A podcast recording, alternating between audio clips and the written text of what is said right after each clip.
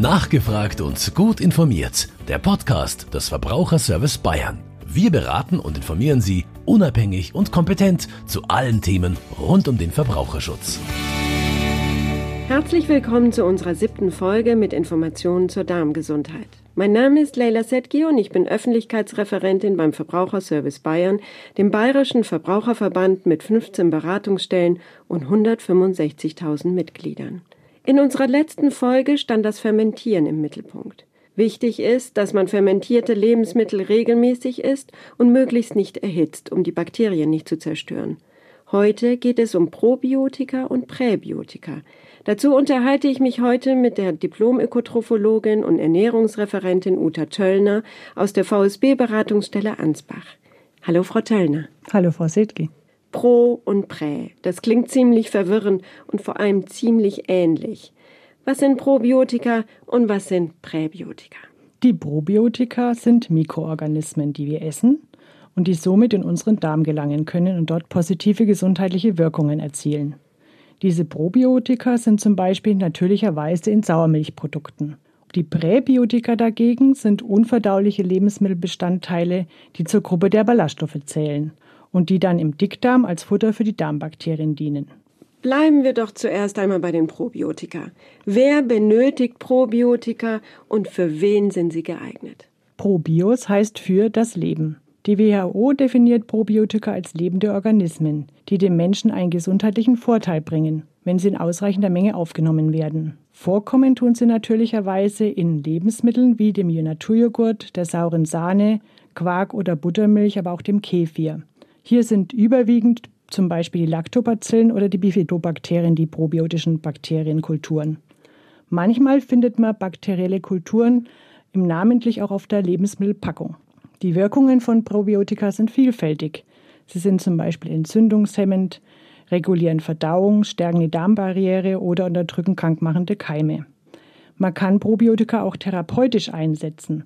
Dann werden Nahrungsergänzungsmittel oder Medikamente verwendet, zum Beispiel begleitend bei einer Antibiotikatherapie oder auch bei Aufbau und Wiederherstellung einer gesunden Darmflora im Rahmen einer Begleittherapie, zum Beispiel bei entzündlichen Darmerkrankungen.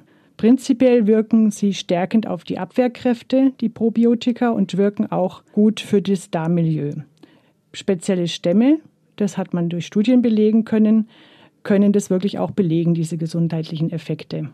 Da aber die Bakterienstämme auch verschiedene Wirkungen haben, ist es wichtig, bei Einnahme von speziellen Nahrungsergänzungsmitteln oder Produkten das Ganze natürlich auch in Absprache mit dem Arzt zu machen.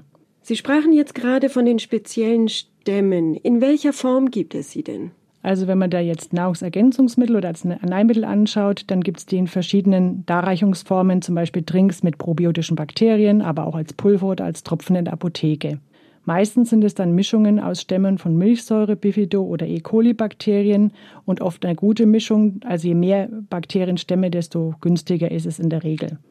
Die Zusammensetzung dieser Produkte ist allerdings recht unterschiedlich. Es gibt dann auch bei den Nahrungsergänzungsmitteln Vitamine, die zugesetzt werden oder auch Zucker. Und das ist natürlich eine andere Sache, als wenn ich ein natürliches Sauermilchprodukt nehme. Nahrungsergänzungsmittel oder Arzneimittel äh, haben einfach eine andere Zusammensetzung und deswegen ist es auch wichtig, dass man eben das nur in Absprache mit dem Arzt oder äh, mit dem Ernährungsberater äh, angeht. Was gibt es denn sonst noch zu beachten? Genügt es denn, wenn ich beispielsweise einmal pro Woche meinen Joghurt esse?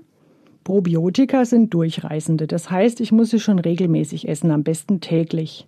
Und dann auch über einen längeren Zeitraum, sonst haben sie keinen Effekt ist es schon so, dass man mindestens 100 Millionen probiotische Keime pro Tag zu sich nehmen muss. Je frischer ein Naturprodukt ist, desto mehr Keime sind da drin auch enthalten. Wenn man einen Naturjoghurt gut verträgt, dann sollte man auch versuchen, bei dem eine Zeit lang zu bleiben.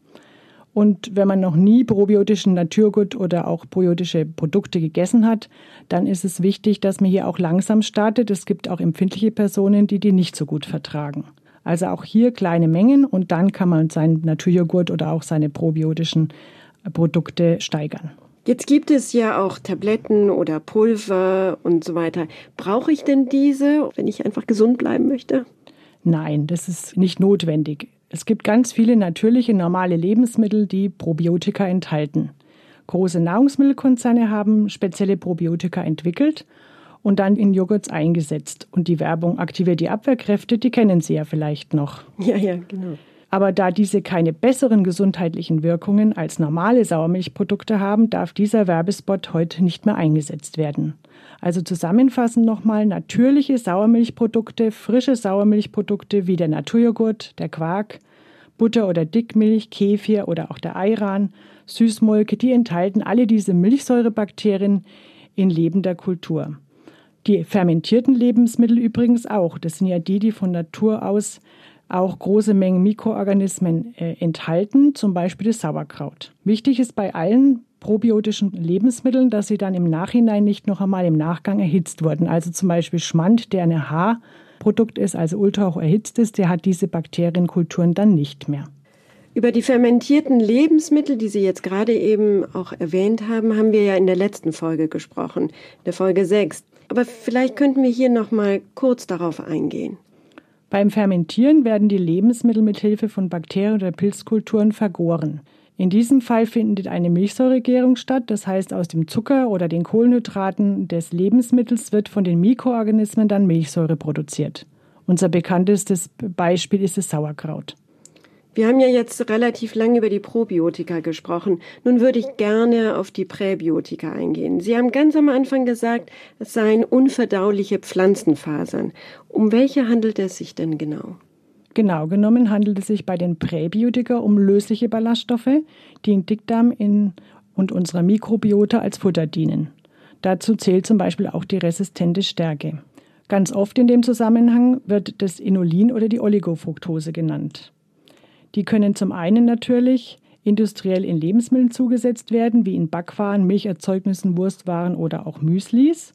Wenn ein Lebensmittel dann mit diesen Zusätzen beworben wird, zum Beispiel mit Inulin oder Oligofructose, dann muss auch definitiv der Ballaststoffgehalt angegeben werden. Und um das äh, zu erfüllen, müssen auch mindestens 3 Gramm Ballaststoffe pro 100 Gramm oder mindestens 1,5 Gramm Ballaststoffe pro 100 Kalorien im Lebensmittel auch enthalten sein, wenn ich damit werbe als Hersteller.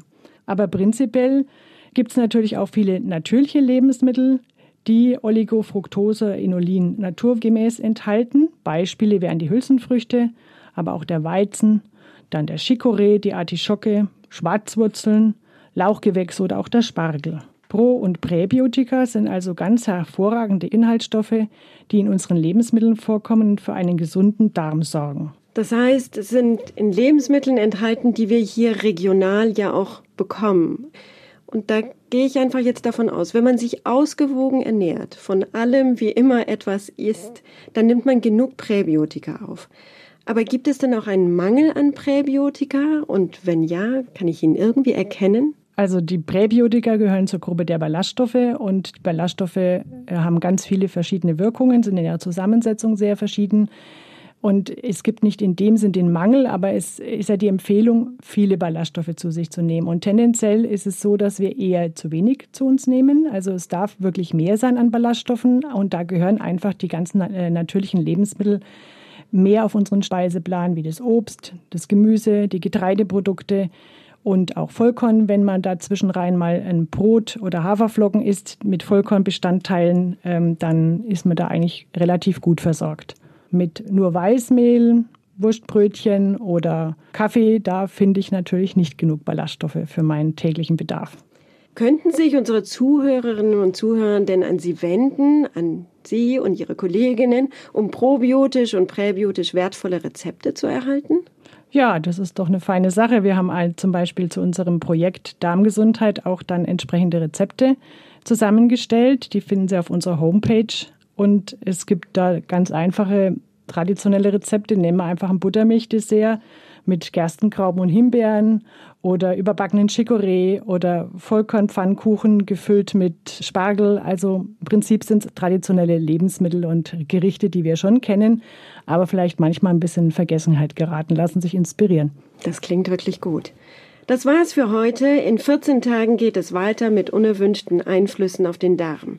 Es geht um unseren Lebensstil, um Verdauungsbeschwerden und was man dagegen tun kann. Vielen Dank fürs Zuhören. Wenn Sie Fragen haben, schicken Sie uns eine E-Mail an ernährung@verbraucherservice-bayern.de. Weitere Informationen gibt es in unseren Beratungsstellen oder auf unserer Homepage. Vielen Dank, Frau Töllner, für die heutige Sendung und eine gute Heimfahrt. Dankeschön. Das war nachgefragt und gut informiert. Der Podcast des Verbraucherservice Bayern. Eine Produktion in Zusammenarbeit mit dem katholischen Medienhaus St. Michaelsbund.